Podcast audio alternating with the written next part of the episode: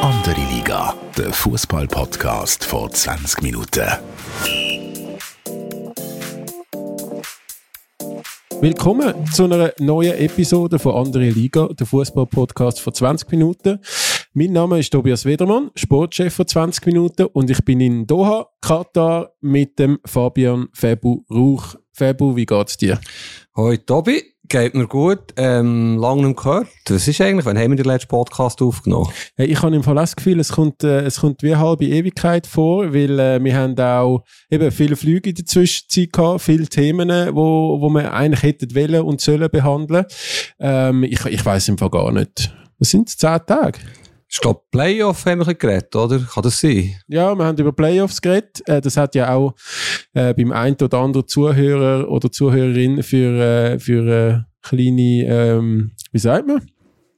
Shitstürmli. Ja, Shitstürmli finde ich übertrieben. Aber Emotionen, wir haben Emotionen geweckt. In dem, äh, dass wir beide jetzt nicht die grössten Fans sind, zum schon wieder den Modus ändern, aber Hey, die Fans haben es geschafft. Sie haben Clubs überzogen. Ähm, der der Playoff-Modus ist dank den Fans und dem Polizeidepartement abgelehnt worden. Wir haben jetzt den schottischen Modus. Bist du happy? Ich finde es nach wie vor ein Seich. Und ich habe mit dem einen, der uns kritisiert hat, auf Twitter, glaube bin ich dann sogar noch ein bisschen im Schreiben gewesen. Sehr ein vernünftiger gewesen. Äh, Fan natürlich, ähm, der sehr, sehr energisch gegen Playoffs ist. Mir ist ja schlussendlich nicht ganz so wichtig wie ihm. Wir haben ein bisschen Argumente austauscht. Ich sehe natürlich seinen Punkt. Ich verstehe nicht ganz, wie man dermaßen leidenschaftlich gegen Playoffs kann sein, wo so schlimm denkt es mir nicht. Aber wir haben ein bisschen miteinander diskutiert und dann ist es immer einfacher, wenn man ein bisschen miteinander redet und schreibt, alles da via Twitter verknappt auf, wie viele Zeichen da ist, man 180 Zeichen, hat er halt schnell ein bisschen Gas gegeben. Übertrieben. Ja. Vielleicht, bis die Folge ausgestrahlt wird, gibt es Twitter eh nicht mehr, wenn man äh, den News folgt, aber das ist nochmal eine andere Geschichte. Ähm, ja, es ist ja ein demokratisch, wir sind ein demokratisches Land, äh, es ist demokratisch abgestimmt worden und äh, ja, jetzt kommt das schottische Modell. Ähm, ich glaube, wir, wir tun sonst gerade zum nicht so demokratischen Land überschwappen. Was für ein Übergang, nicht? Ja, aber lass jetzt, äh, wir sind ja hier übrigens, muss man vielleicht noch schnell deklarieren, wir sind im Hotelzimmer vom Tobi.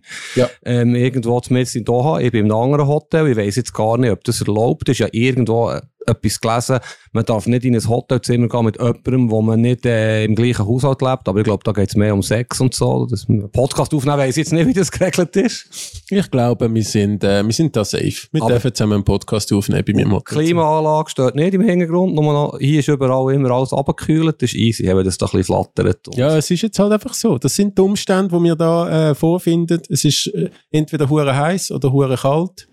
Äh, äh, hast denn du kalt? Soll ich Klimaanlage Es ist mir mehr um die Qualität von Aufnahme gegangen. Nein, nein, ja nicht kalt. Wobei, einmal, vor zwei Tagen bin ich also in einem Uber-Taxi gewesen, der hat etwa auf zwei Grad abgekühlt. Ich habe gemeint, ich habe Lungenentzündung, aber, ja, es geht mir noch gut. Gut, ihr merkt, wir haben da massive First World Problems, das kalte Uber und ähm, Hotelzimmer, wo wir nicht wissen, ob wir das zweite rein. Nein, jetzt mal ernsthaft. Faber, du bist seit dem Montag da in Katar, bist noch kurz als Testspiel in Abu Dhabi gewesen. Was ist so dein erster Eindruck von Katar? Ja, vielleicht kann ich dazu sagen, ich war schon viermal hier gewesen. Das erste Mal vor 13 Jahren, als ich den Hakan Yakin hier besucht habe, als er hier geshootet hat, und dann dreimal am TÜV GP. Ähm, immer so ein bisschen alle drei Jahre vielleicht. Und was mir aufgefallen ist, jetzt bin ich etwa vier Jahre nicht mehr hier gewesen. Es ist einfach jedes Mal gigantischer geworden. Es ist natürlich noch nicht ganz Dubai, aber beim Yakin-Besuch, eben, glaube 2009, hat es irgendwie ein oder zwei Shopping-Malls gehabt, sonst nichts.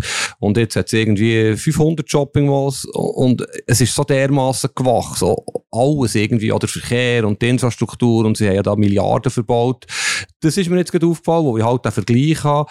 Was mir sonst noch gerade aufgefallen ist, First World Problem, wenn ich aber hier war, sind die super coolen Hotels relativ günstig gewesen, also wirklich erstaunlich Preisleistung. Und jetzt, unser Hotel ist jetzt nicht super cool, aber die super coolen Hotels sind 20 Mal so teuer, wo ich war. Habe ich herausgefunden, wie wo ich dann war. Das, da sieht man ungefähr, was hier los ist in dieser WM. Und äh, voilà, das ist First World, das ist nicht unbedingt interessant. Sonst bin ich sehr gespannt. Es hat ja jetzt nicht so viele Touristen hier. Wir sind relativ früh angereist, am Montag. Das Eröffnungsspiel ist am Sonntag. Ich bin eigentlich im Zug gegessen, da in der Altstadt. Da es noch keine Fans gehabt. Ich kann mir noch nicht ganz vorstellen, wie das soll gehen, wenn da wirklich gleich ein paar Zehntausend Fans einlaufen. Natürlich hat es den Kreuzfahrtschiff, die hier aussen sind und so weiter. Wie die alle aneinander vorbeigehen, wenn da zwischen Zürich und St. Gallen am gleichen Tag vier Schubmatches sind mit im Schnitt 50.000 Zuschauer. Äh, vielleicht, wann bist du angekommen? Ich bin am äh, Mittwoch bin ich angekommen. Äh, Abend spät. Die Stadt ist komplett ausgestorben gewesen, die Straßen leer, auch am Flughafen. Also ich glaube, ich weiß nicht, wenn ich das letzte Mal so schnell durch eine Kontrolle durch bin. Ähm, es ist noch überhaupt noch nicht WM-Feeling da. Es ist, es ist alles noch die Ruhe vor dem Sturm, habe ich das Gefühl. Und ich bin auch extrem gespannt, wie, wie das jetzt passiert in den nächsten Tagen. Also, man merkt noch gar nichts. Das ist heute, ähm, heute ist ja Freitagabend bei uns. Ähm, in, in Doha ist das so der zweite Wochenendtag, also wie der Samstagabend bei uns. Jetzt hat es Leute an der, am Meer, äh, wo, wo da entlanglaufen und äh, vorher ist das erste Mal ein bisschen laut geworden, wo irgendwie 300 ghanarische Fans äh, mir entgegengekommen sind, die Lärm gemacht haben und wirklich euphorisch und so. Aber sonst merkt man noch gar nicht, dass da eine WM stattfindet äh, in zwei Tagen. Nein, absolut nicht. Und weißt, es ist, man kann jetzt nicht jeden Satz anfangen mit, es ist ein kleiner Irrsinn, findet die WM hier statt. Wir haben ja da unsere Meinung auch schon ein bisschen erzählt letztes Mal. Es ist jetzt, wie es ist. Was aber schon sehr speziell ist, weißt, wie du überwacht wirst. Also ich bin da überhaupt kein Verschwörungstheoretiker, aber mit dieser sogenannten Haya-Card, wo ja jeder, der einreist, äh, muss haben, da tust du eigentlich sehr viel Personal angeben, da wirst du tracked überall, hast du das gewusst, du wirst jeden Schritt, wirst theoretisch tracked. Und es war noch lustig, wir sind auf Abu Dhabi, eben für einen Tag, eigentlich nur für das äh, ziemlich trümmelige Testländerspiel von Schweiz gegen Ghana. Und im Flughafen in Abu Dhabi ist dann relativ lustig gewesen, wo die Frau dort im Schalter von mir wissen wenn dass ich den Katar wieder verlasse. Und ich habe relativ lang versucht zu erklären, dass ich schlichtweg nicht weiss, wie die Schweiz spielt. Ich kann, ja, sie hat nicht den Chef geholt, das riesen Zeug, und der Stammjournalist da so gegangen. Also eben, die haben echt, die wollen unbedingt wissen, wann gehst du wieder raus. Habe dann so für mich gedacht, ja, ich wollte ja dort nicht freiwillig bleiben. Aber ich, ich glaube, das sind so Sachen, so Umstände, die jetzt einfach hier sind. Wer das akzeptiert, wer hier reinkommt, der muss es akzeptieren. Und sich da darüber aufzulegen, es bringt einfach nichts. Also, was ich beobachtet habe, was wirklich für absolute Paranoia sorgt bei gewissen äh, Einheimischen und Sicherheitskräften, sind Kameras. Also am Flughafen schon, ähm, ist der vor mir, wo du, du, du kommst ja wie ins Land rein, gehst ähm, durch den äh, durch den Passport-Check, also durch die Passkontrolle und nachher musst du dein Handgepäck durch so einen durch so einen äh, Detektor durchschieben. Und dort sagt eine, ja, was ist das drin? Und dann sagt der, der vor mir, ja, es ist eine Kamera. Und dann ist wirklich so, ah, was, Kamera? Und von überall sind Leute gekommen, haben das Gepäck aufgemacht. Äh, mein Mitarbeiter, der die Kamera von uns vor 20 Minuten dabei hatte, haben es auch gerade in ein Räumchen mitgenommen. Alle, irgendwie vier Leute mal die Kamera in der Hand gehabt. Ähm, also irgendwie da, das sorgt noch für recht Aufregung, auch wenn da die Journalistenteams durch die Straße laufen mit der Kamera. Äh, den Einheimischen und auch den Sicherheitskräften ist das noch gar nicht gehört. Ja, ja, was ich mir sehr, sehr äh, speziell vorstelle, ist jetzt eben der Suk, was sich ja dann wahrscheinlich Touristen treffen, wo es so ein, bisschen ein schöner Ort ist hier in Doha. Stell mir nicht vor, wenn da irgendwelche Engländer dort sind, Argentinier, die, es ist ja alles im gleichen Ort. Es ist wirklich alles, alles in dieser Stadt. Äh, es verteilt sich nicht auf ein Land oder auf einen Kontinent wie letztes Jahr der EM. Gute ist wahrscheinlich, so dumm ist dass es kein Alkohol gibt oder nicht so einfach verfügbaren Alkohol, wo sonst, wenn dort, das ist jetzt nun mal so, man kann sich an die Bilder erinnern, besoffene Engländer rumlaufen und, ja, Deutsche, Franzosen, alles auf einem Raum. Ich bin wirklich sehr gespannt. Du könnt mir vorstellen, dass sie hier auch noch nicht genau wissen, wie sie dann mit dem umgehen wollen. Ja, wenn wir schnell über das Thema vom Tag am Freitag reden, ähm, die katarische Königsfamilie hat 48 Stunden vor WM-Abpfiff äh, das Bier aus den Stadien verboten. Nachdem sie in den letzten zehn Jahren darüber verhandelt haben, oder? Ja, also es ist wirklich... Ähm, Jetzt ist, glaube 100 Tage vor Abpfiff ist das Eröffnungsspiel verschoben worden. Jetzt zwei Tage vor Abpfiff werden da die Regeln nochmal geändert. Es ist also schon sehr, sehr fragwürdig, wie das organisiert wird. Und ich frage mich auch, äh, wie fest das Katar ist eigentlich, äh, wie sagt man, auf, äh, salopp ausgesprochen Kat äh, Kataris die FIFA der Eier hat, dass die das einfach so können bestimmen jetzt zwei Tage vorher. Ja, ich weiss ehrlich gesagt, zu wenig von den Hintergründen. Was ich weiss, ist, dass sie es ja eigentlich aufbauen haben. Parat haben gemacht für äh, Fans in den Stadien. Und ja, Packages, Angebot gesehen, VIP, äh, eben mit Wein und Bier und so, für irgendwie eben per Match 1500 Euro. Ja, aber die, so. dort darfst du weiterhin trinken. Dort darfst du weiterhin, Ja, ja, ja. Und das ist eben die, nicht Doppelmoral, aber sehr speziell irgendwie. Und, aber äh, es hat mich heute auf eine Idee gebracht, wenn die dermassen kurzfristig können Züge äh, abschießen können, ist ja theoretisch auch der unsäglich wahr aus dem Land verbannen, wo sie, wo sie die Hoheit haben über irgendwelche Beobachtungen und Leute. Das wäre natürlich grossartig. Wir können ja, wir können ja heute mal äh, beim Königspalast vorbeifahren. Vielleicht hat der Emir Zeit, um sich deinem Wahrthema noch, noch zu widmen. Nein, ich finde, also ich finde auch jetzt die ganze Empörung in Europa ein bisschen wild wegen dem Bierverbot. Ich meine, das Timing und, und eben, es spricht einfach nicht für die Organisation von der WM, einmal mehr. Aber auf die andere Seite, es ist ja kein Grundrecht für die Menschheit, dass man sich während dem, während dem Fußballmatch kann, äh, besaufen. Also bei uns an der Risikospiel gibt's auch keinen Alkohol. In England gibt's auch an gewissen Spielen kein Alkohol. Champions League ist auch nicht immer äh, alkoholische Getränke äh, für die Fans. Also das ist jetzt nicht etwas, wo äh, vergleichbar ist wie die ganzen anderen Themen und, und Gesetze, wo's, wo man da drüber diskutiert, finde ich. Oder wie siehst du das? Äh, Muss man das schnell überlegen, wie geht der Satz mit dem Grundrecht? Kannst du mir das nochmal sagen? Es ist kein, Es ist kein Grundrecht für die Menschheit, sich äh, während dem Fußballmatch zu besaufen. Ja, ähm, finde ich sehr, sehr spannende Aussage, weil eigentlich hast du völlig recht. Wir tun immer vom Westen aus besserwisserisch äh, irgendetwas beurteilen.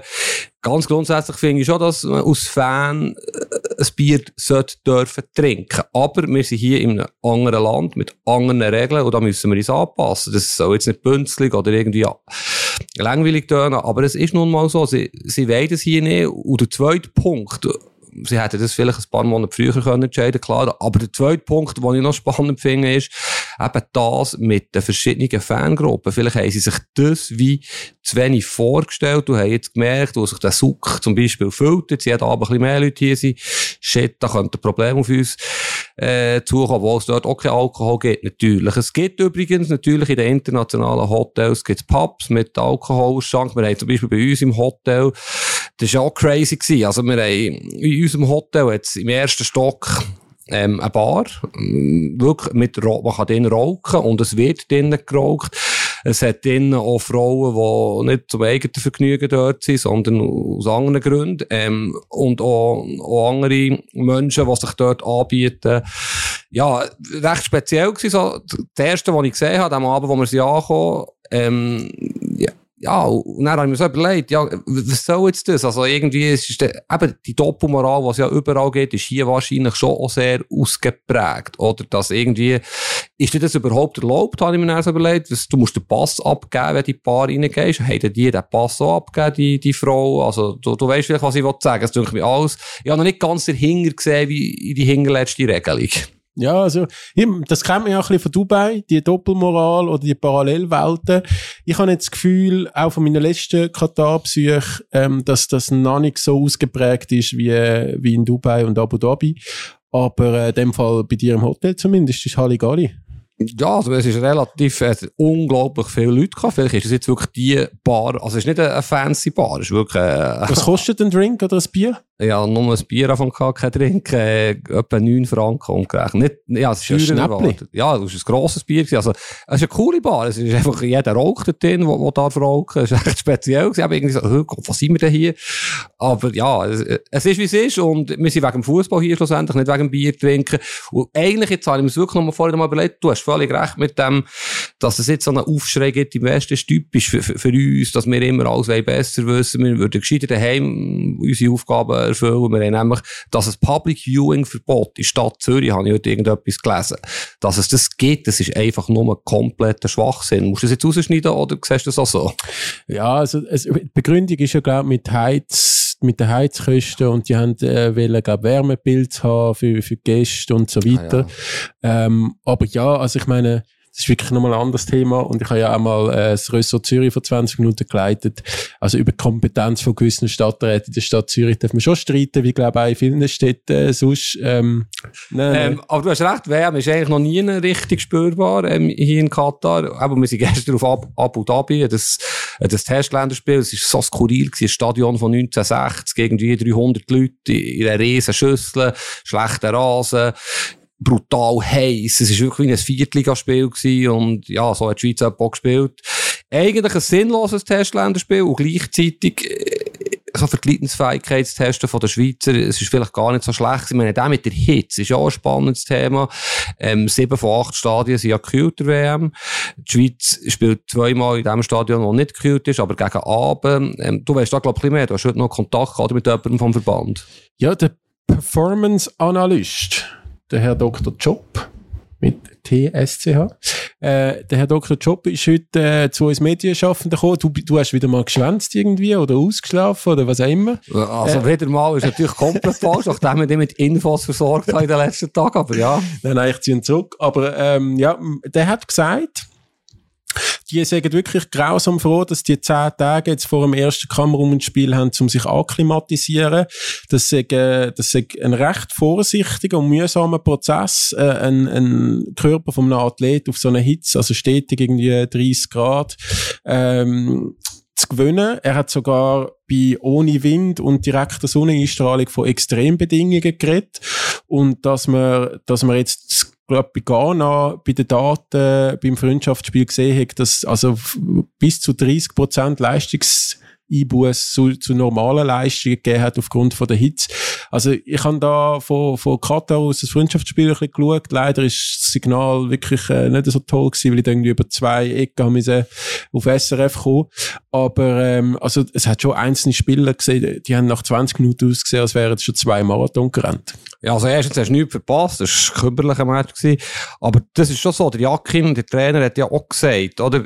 Wir haben gefragt, ja, im Sommer spielen sie ja manchmal schon bei 30 Grad. Super League-Saison Start Mitte Juli ist schon 30 Grad. Aber ich glaube, erstens ist es eine andere Hitze, eine andere Luftfeuchtigkeit und zweitens kommen die Spieler ja aus dem europäischen Spätherbst oder Frühwinter, wie auch immer, November und sie sich das nicht gewöhnt, der Körper. Im Sommer ist es ja gewöhnt, was vorher auch warm war. Es war brutal gewesen. Also ich hätte nicht wollen dort spielen und, die, und so ist auch, darum ist es ja gut, ähm, sind die Stadien eigentlich gekühlt und es wird ein Match gegen, gegen Brasilien, oder, wo, wo ein bisschen heikel ist. Ja, so hat er auch gesagt, das zweite Spiel gegen Brasilien, weil es ist, glaube ich, das Nachmittagsspiel oder das frühe Abendspiel, je nachdem, ich habe noch das Zeiten durcheinander, zum ehrlich sein, mit Katar und Schweiz. Ähm, dort ist es nicht gekühlt und dort erwartet es über 30 Grad im Stadion oder mm, knapp 30 Grad. Äh, und das wäre die wahrscheinlich äh, äh, eine schwierige Herausforderung. Aber ganz ehrlich, ähm, ich glaube, du hast da auch deine Recherchen betrieben.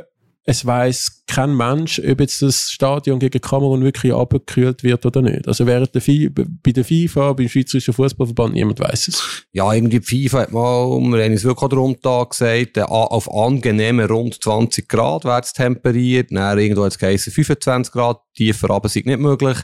Wir haben mit dem Jacki, dem Dienstag, glaube ich, über das Gerät, über die Hitze, im, hier im Trainingscamp noch in Doha.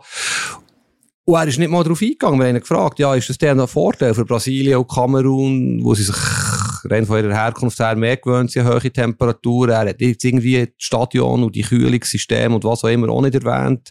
Ja, eben auch das ist relativ offen, wie das dann genau wird sein. Und darum eben fragt sich, ob es wirklich sinnvoll ist, auf das Abu Dhabi zu fliegen, mit im Tag, also um eins Ortszeit bei 35 Grad so einen Match zu machen, ohne Kühlungssystem, logischerweise. Ja, ich weiss es auch nicht. Es war sowieso eine kuriose Reise gewesen, miserabel organisiert vom Verband. Ähm, der eine oder andere Spieler ist relativ hässig geworden, weil sie haben müssen, die Mannschaft inmitten von unter anderem Schweizer Medienschaffenden, aber auch indischen Touristen oder was auch immer, hocken auf einem Linienflug. Also völlig skurrile Szene in diesem Flügerin ja, es hat mich komisch durch. Da verstehe ich vielleicht noch schnell eine Klammer, die FIFA nicht. Sie erlauben keine Testspiele in Katar, warum auch immer. Und ja, warum müssen die, es ist ja so sinnlos, auf Abu Dhabi zu fliegen, wenn du hier so viele Stadien hast. Ja, egal. Ja, also ich, ich kenne die, die Freundschaftsspielregeln, zum ehrlich sein, jetzt nicht gerade auswendig, aber da habe ich natürlich dem fast etwas verpasst. Also ich hätte jetzt gerne den Jan Sommer, den Granit Xhaka oder den Sherdan, Achtung, Shachiri ähm, in der Eco-Klasse von, von der ETIA gesehen. Also das wird ja wahrscheinlich nicht mehr so schnell vorkommen, dass die, dass die Eco fliegen. Ich glaube, die Idee war schon gewesen, dass die ersten, weiss auch nicht, 25 Reihen vom Verband beleidigt sind, aber irgendetwas bei der Organisation ist schief gegangen. War übrigens nicht über offiziell Travelpartner gewesen vom SFV, der eigentlich einen guten Job macht. Die haben das anderweitig gebucht. Und ich, ich habe zufälligerweise, als wir die Billen haben bekommen, das muss ich vielleicht schnell erzählen, habe ich gesehen, Reihe 11, Sitz B, was auch immer, und sagen also zu den anderen Journalisten, hey, ich bin jetzt mit im Nazi, in Reihe 11, das ist ein relativ kleiner Flüger, die werden ja die erste Reihe blockiert, da ist etwas schief gelaufen. So ein dumm, und die anderen haben also 25, 30, 35 gehabt.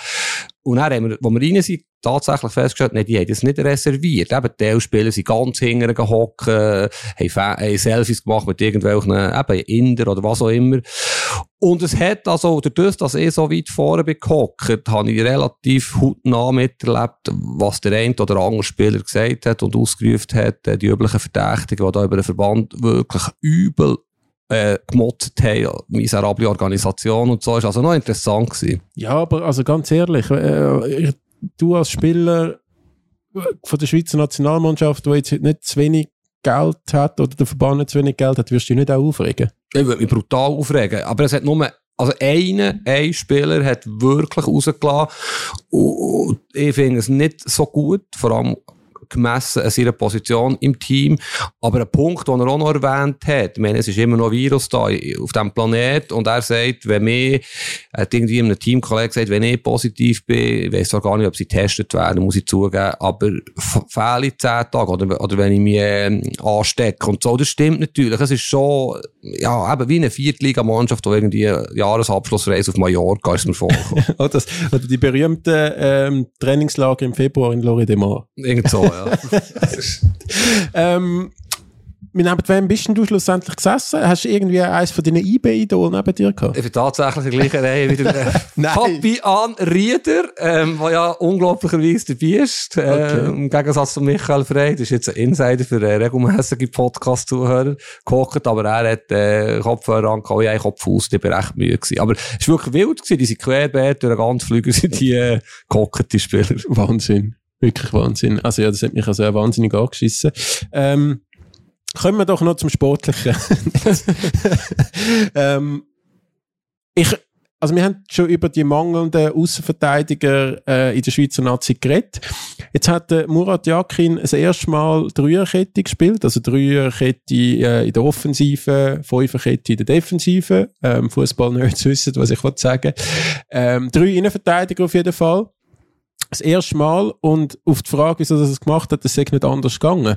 Ist, ist das, weil der Ritchie verletzt war, ist, ist jetzt einfach, also hat er sich selber schon offenbart, dass es absolut äh, Hochrisiko-Kaderaufstellung ist. Ja, wir haben ja schon letztes Mal darüber geredet, äh, aber ich finde es High Risk, hat er nur zwei Außenverteidiger mitgenommen. Ich, gebe der Recht, seine Erklärung, warum dass er so hat müssen spielen, leuchtet mir immer noch nicht ein. Er versucht zu verstehen. Er sagt ja, der Ricci hat nicht können spielen, klar, der ist angeschlagen. Ähm, der hat übrigens hinter dem einen Goal Sprint, äh, Sprintübungen gemacht in diesem Stadion. Voilà, Viertliga, Viertliga-Trainingslager.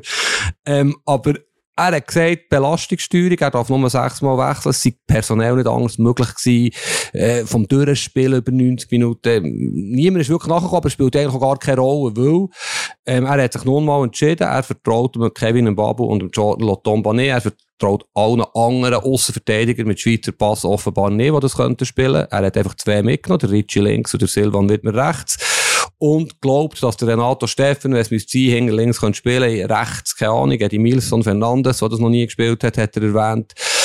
Ich finde es nicht gut, nach wie vor nicht. Ähm, und die Dreierkette ist ja so sinnlos, etwas einzustudieren. Ja, vielleicht hat er einiges erwähnt, wo er dann gegen die Serben deren ihr System spiegeln. Die spielen ein sogenanntes 3-5-2 oder 5-3-2, wie auch immer. Ähm, äh, äh, aber, nicht, aber dann spielen sie eine Formation, die sie nie mehr in diesem Leben werden spielen. Aber Jummert wird wahrscheinlich nicht mit Nähe von einem Startelf-Einsatz kommen, dieser WM. Das war alles ein bisschen speziell gewesen und ich verstehe es nach wie vor nicht, oder umso weniger, nachdem was jetzt passiert ist, dass er da nicht irgendwie mehr Spieler hat die Position können spielen, hank herum, wie er einfach nun mal sagt für sich. Der Babu längt nicht. Wenn du einen Mitarbeiter hast, den du nicht gut findest, dann willst du auch nicht mit dem zusammen arbeiten. Weißt du, was ich meine? Ja, ja, eh. Eben, ich meine, das Thema im Babu, das können wir jetzt auch nicht mehr anbringen, dass der noch auf Katar reist, glaube ich, das, das ist, das Thema ist vorbei. Ähm, wir werden sehen, was da passiert. Ich finde auch die Innenverteidiger-Thematik immer noch recht spannend. Ich habe heute äh, relativ lang während dem Training von der Schweizer Nazi mit einem Journalist vom The Sun geredet. Äh, absoluter äh, Revolverblatt in England mit den ganz grossen äh, Schlagzeilen. Und der hat gesagt, also der Scher sagt ja wohl gesetzt. Weil der Alan Shearer hat der auch irgendwie in, in, in die, die Mannschaft von der Hinrunde genommen und der, der, er hat ja ein riesen Potenzial und ist einer von der, von der geilsten Innenverteidiger von der Premier League aktuell. Und ich habe ihm dann müssen erklären, wieso das wahrscheinlich der Nico Elvedi spielt und nicht der Fabian Scher. Äh, und der ist völlig fassungslos. Ja, er hat noch gut gespielt, der Scher übrigens gegen Ghana. Obwohl eben das Testspiel, vergessen wir es gut wieder. wobei, ich wollte dann auch noch etwas, dann auch noch etwas fragen zum Testspiel. Beim Scher ist, ich, wirklich so, auch da, der, der Muri, ähm, steht nicht besonders auf Fabian Scher als Spielertyp. Also, wenn er ihn nicht gut findet, hat er ihn nicht mitgenommen. Aber er hat auch das Gefühl, so habe ich es, äh, das Gefühl, dass der äh, Akanji, der ja klarer Abwehrchef ist, neben Elvedi schlichtweg besser zur Geltung kommt als neben Scher, der halt auch viel der erste Pass spielen der halt auch viel der Längpass spielt, der vielleicht defensiv ein bisschen weniger solid ist als der Elvedi. Das sind alles Überlegungen und ich verstehe den Typ von der Sand. Du, du, du denkst ja gleich. Bei dir würde, glaube ich, auch der Scher spielen. Absolut. ja. Also nie gegen den Nico Elvedi. Wir haben den ja im Podcast gehabt und der, der hat auch wirklich eine gute Saison gespielt. Aber wenn Leistungsprinzip äh, Akanji überraschend gut bei City, das haben wir auch schon äh, diskutiert, dass der auf dem Niveau wirklich äh, super Leistung gezeigt hat. Aber Fabian Scherer, also was der mit Newcastle gezeigt hat und wirklich, es liegt auch an seinen Leistungen, wie die Defensive äh, hebt bei, bei in dieser Premier League, ähm, das, da, eigentlich muss der spielen. Ja, ich sehe es nicht ganz so klar wie du. Ich finde, der Elvedi ist schon sehr solid. Er hat jetzt auch ein paar Fehler gehabt bei Gladbach einverstanden.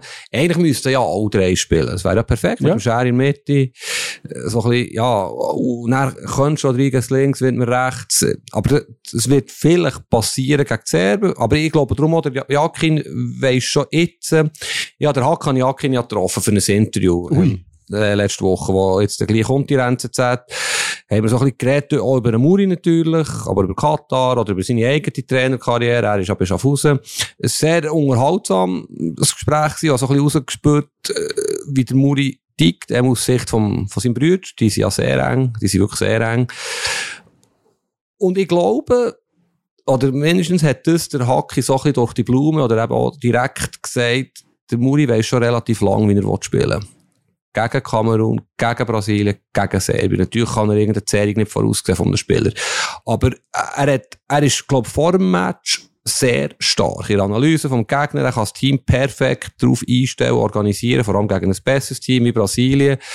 Ähm, er ist wirklich ein defensiver Top-Trainer. Ich glaube, er weiß wirklich schon jetzt äh, recht genau, wie er die Matches angehen will, wie er die Spielerbelastungssteuerung machen will. Stichwort Sheran Chachiri, Shakiri, ich sage jetzt gleich Shakiri, ähm, wo ja nicht Kraft hat für 3 mal 90 Minuten. Ähm, ja, und da werden wir wahrscheinlich noch das eine oder andere Mal überrascht werden.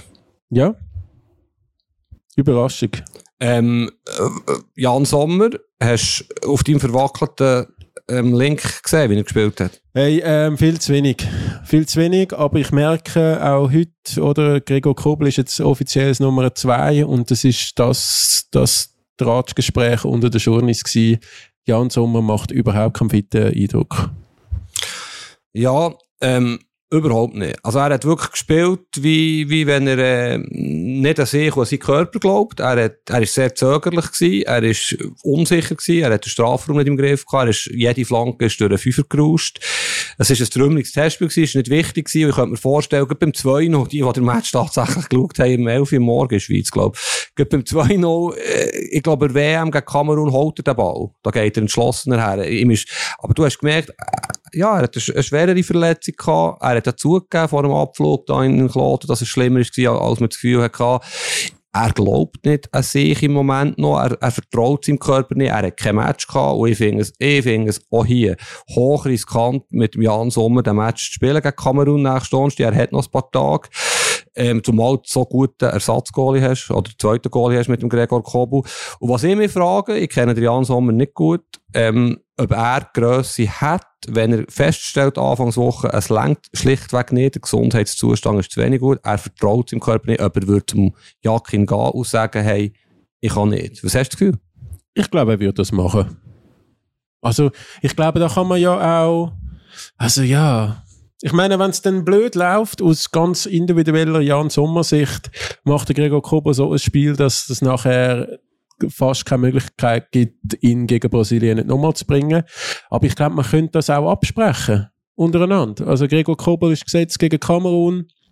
Er ist fit, er verbreitet unglaublich gute Laune heute. Er hat, äh, äh, also, ja, mit allen hat er, ist er am, am Witzeln gewesen heute, äh, mit dem Brelembolo, mit dem Steffen. Der, der, der, der, der Job, den es Nummer zwei so ein bisschen hat, der für gute Stimmung sorgen, äh, macht er völlig. Und der ist ready, das sagt er auch. Der ist auch ready, zum Nummer eins werden mittelfristig.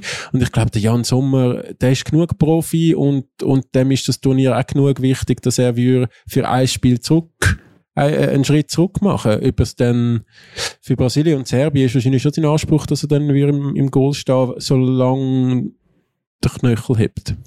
Weißt du, warum kommt der Kobo eigentlich genau heute zu den Schweizer Journalisten? Ich wollte jetzt da nicht viel drin interpretieren, ist vielleicht Zufall. Ähm, Weil der Murat Yakin äh, die Hierarchie festgelegt hat gestern ja, Abend. Nummer zwei ist okay. Ähm, gut, aber ähm, weißt es ist das, was du ansprichst, das könnte man so machen. Ähm, Kobu spielt einfach, wo der Sommer noch nicht nachher ist und dann wechseln sie wieder. Jetzt stell dir vor, die Schweiz gewinnt 2-0 gegen Kamerun und der Kobu macht ein Riesenmatch. Wir Journalisten sind die Ersten, die schreiben, darfst niemals den Goalie wechseln. Der hat den letzten Match vor sechseinhalb Wochen gemacht. Ich weiß jetzt nicht, ob es stimmt. Aber Jan Sommer hat lange nicht gespielt. Warum nimmst du jetzt den Goalie ohne Not raus? Es ist sehr eine schwierige Entscheidung für den Jakin er scheucht sich nicht von schwierigen Entscheidungen. Ich mache mir da überhaupt keine Sorgen. Aber es ist gleich eine schwierige Entscheidung, wo wenn er den Sommer bringt, und er nicht gut spielt, kann man sagen, ja, hey, ist ja klar, gewesen, mal, wie er gegen Ghana gespielt hat.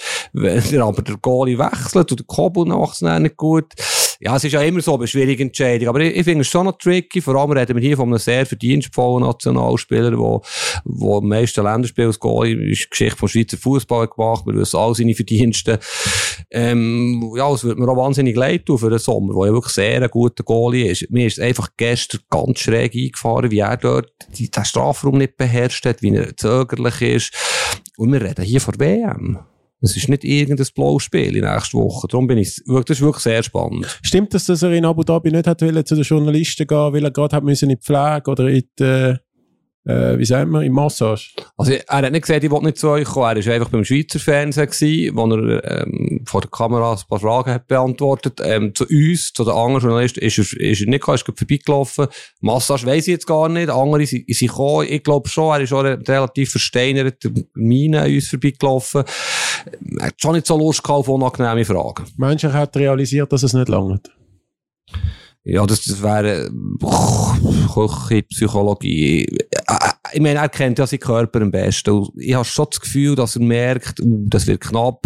Und, äh, oder, äh, für ihn ist es ja auch schwierig, weil er will ja unbedingt spielen, ist ja keine Diskussion. Und, ja, wenn er, wenn er das durchstiert, dass er spielt und er nicht gut spielt. Ich meine, es kann nicht sein, dass er Angst hat, irgendwie zu Dümmel reinzukumpen für eine Flanke. Also es geht einfach in der WM nicht. Und es wird, je nachdem, was Zeitungen, vor allem die mit den dickeren Buchstaben vielleicht, in den nächsten Tagen schreiben, ist er fit genug? Drei Fragezeichen. Ähm, kann es schon noch ein Thema sein, das die Fußballnation ein bisschen beschäftigt? Es ist ja auch ein realistisches Szenario, dass er das durchstieren und nach der dritten Aktion merkt, äh, es geht nicht und dann muss ausgewechselt werden. Ja, möglich, ja. Aber sie werden sicher einen harten Test machen, wenn er nicht kann abrollen, wenn er nicht kann. Es hat da eine Szene gegeben, wo so ein Ball quer durch den Fünfer kommt und er, er zögert einfach. Und das kannst du nicht. Das kannst einfach, auf dem Niveau ist ja keine Diskussion. Das, das geht einfach nicht. Ähm, übrigens, ich habe nicht nur mit den Sun-Journalisten geredet, es hat auch fast gleich viele brasilianische Journalisten heute gehabt im Schweizer Training wie äh, Schweizer Journalisten. Das hat den Hintergrund, dass Leute wie du geschwänzt haben. ja, nicht geschwänzt, ja, geschafft. und zum anderen, Brasilianer sind noch nicht in Katar und bei den brasilianischen Journalisten sorgt das für leichte Angstzustände, weil die wissen, ähm, wie verdammt heiß es da ist. Es ist heißer, als man durchschnittlich um die Jahreszeit annimmt. Und äh, die Serben sind im Bahrain, sich vorbereiten mit diesen klimatischen Bedingungen. Die Schweizer sind schon ähm, jetzt bald äh, Woche da. Und Währenddem sind Brasilianer immer noch in Turin sich äh, bei 15 Grad, habe ich heute gesehen, am Vorbereiten. Und Brasilianer haben wirklich Angst, dass die allem im Serbien-Spiel komplett unter die Räder kommen, weil die die Klimathematik komplett unterschätzen. Ähm, zudem sind sich ein paar Journeys äh, einig, dass die Schweiz könnte Nummer 1 in der Gruppenphase. Also Tabelle Erste. Mit welcher Begründung? Ja, eben, weil, weil sie Angst haben wegen dem, dass Serbien das Spiel verliert und, und die Schweiz durchmarschiert und Brasilien einfach Zweiter wird. Also, ja, äh, gut, das mit dem Klima kann ich wirklich nicht beurteilen. Das, das, eben, es ist auffällig gewesen, wie die Spieler gestern darauf reagiert haben. Und die Brasilianer shooten ja in den gleichen Ligen wie die Schweizer. Von dem her ist es sehr gut möglich, dass sie Mühe werden haben. Auf der anderen Seite ist der Match am Abend um 8 Uhr gegen 10, 10 sogar Ortszeit. 10, genau. 10 Ortszeit. Also dann ist es angenehm. Das, das, glaube ich nicht, aber ich bin kein Meteorologe. Das ist wirklich spannend, ein spannendes Thema. Ähm, und Serben, ja, Flavic und Mitrovic, die Superstürmer, die wahrscheinlich noch nicht können spielen gegen Brasilien, oder die wie sommermässig, vielleicht sagen sich die Serben, kommt, schenken wir uns den Match gegen Brasilianer, wir schonen sie. Wichtig ist dann gegen die Schweiz. Ähm, ich, das glaube ich nicht. Und, und dass sie erst, ja, die Schweiz kann erst werden in dieser Gruppe. Das ist keine Diskussion. Sie können sieben Punkte holen, so unentschieden gegen Brasilianer. Aber das ist ein bisschen komisch. Die Brasilianer neigen ja ein bisschen dazu, immer alles ein bisschen schwarz zu malen, weil sie, sie sind schon von ihrer Mannschaft überzeugt und gleichzeitig haben sie so viele Enttäuschungen erlebt. Also, ja, ja, ist nicht mit ihnen geredet, aber es ist ein bisschen komisch, dass sie so negativ reden. Ja, also sie reden nicht, also für, für sie ist Brasilien äh, äh Turnierfavorit. Ah, aber also ich glaube einfach, dass die Schweiz die Gruppe gönnt. Oder ein Teil von denen zumindest. Also äh, die Schweiz hat auch in der Fußballwelt äh, sich einen Namen gemacht in der, in der letzten Zeit und ähm, hast übrigens apropos Brasilien gesehen, wie der Dani Alves im Training seinen Mitspieler aber vom allerübelsten weggerätscht hat? Nein, das ist für mich die Szene von der Vorbereitung, musst du unbedingt anschauen. Gestreckte Beine auf die Achillesferse. Also wirklich richtig, richtig übel. Ich habe heute dafür etwas gesehen, was zum Thema passt. Cice, der Trainer, tut seit 2015, als er Corinthians Sao Paulo trainiert hat, offenbar seine Spieler anhalten, ohne Schienbeinschoner zu trainieren weil du seist schnell vorsichtiger im Tackling, sei besser für Zweikampfführung. Finde ich noch spannende Gedanken, habe ich mir noch gar nicht so überlegt, ich habe es da schon mal gelesen gehabt, und heute habe ich auf Twitter etwas gesehen.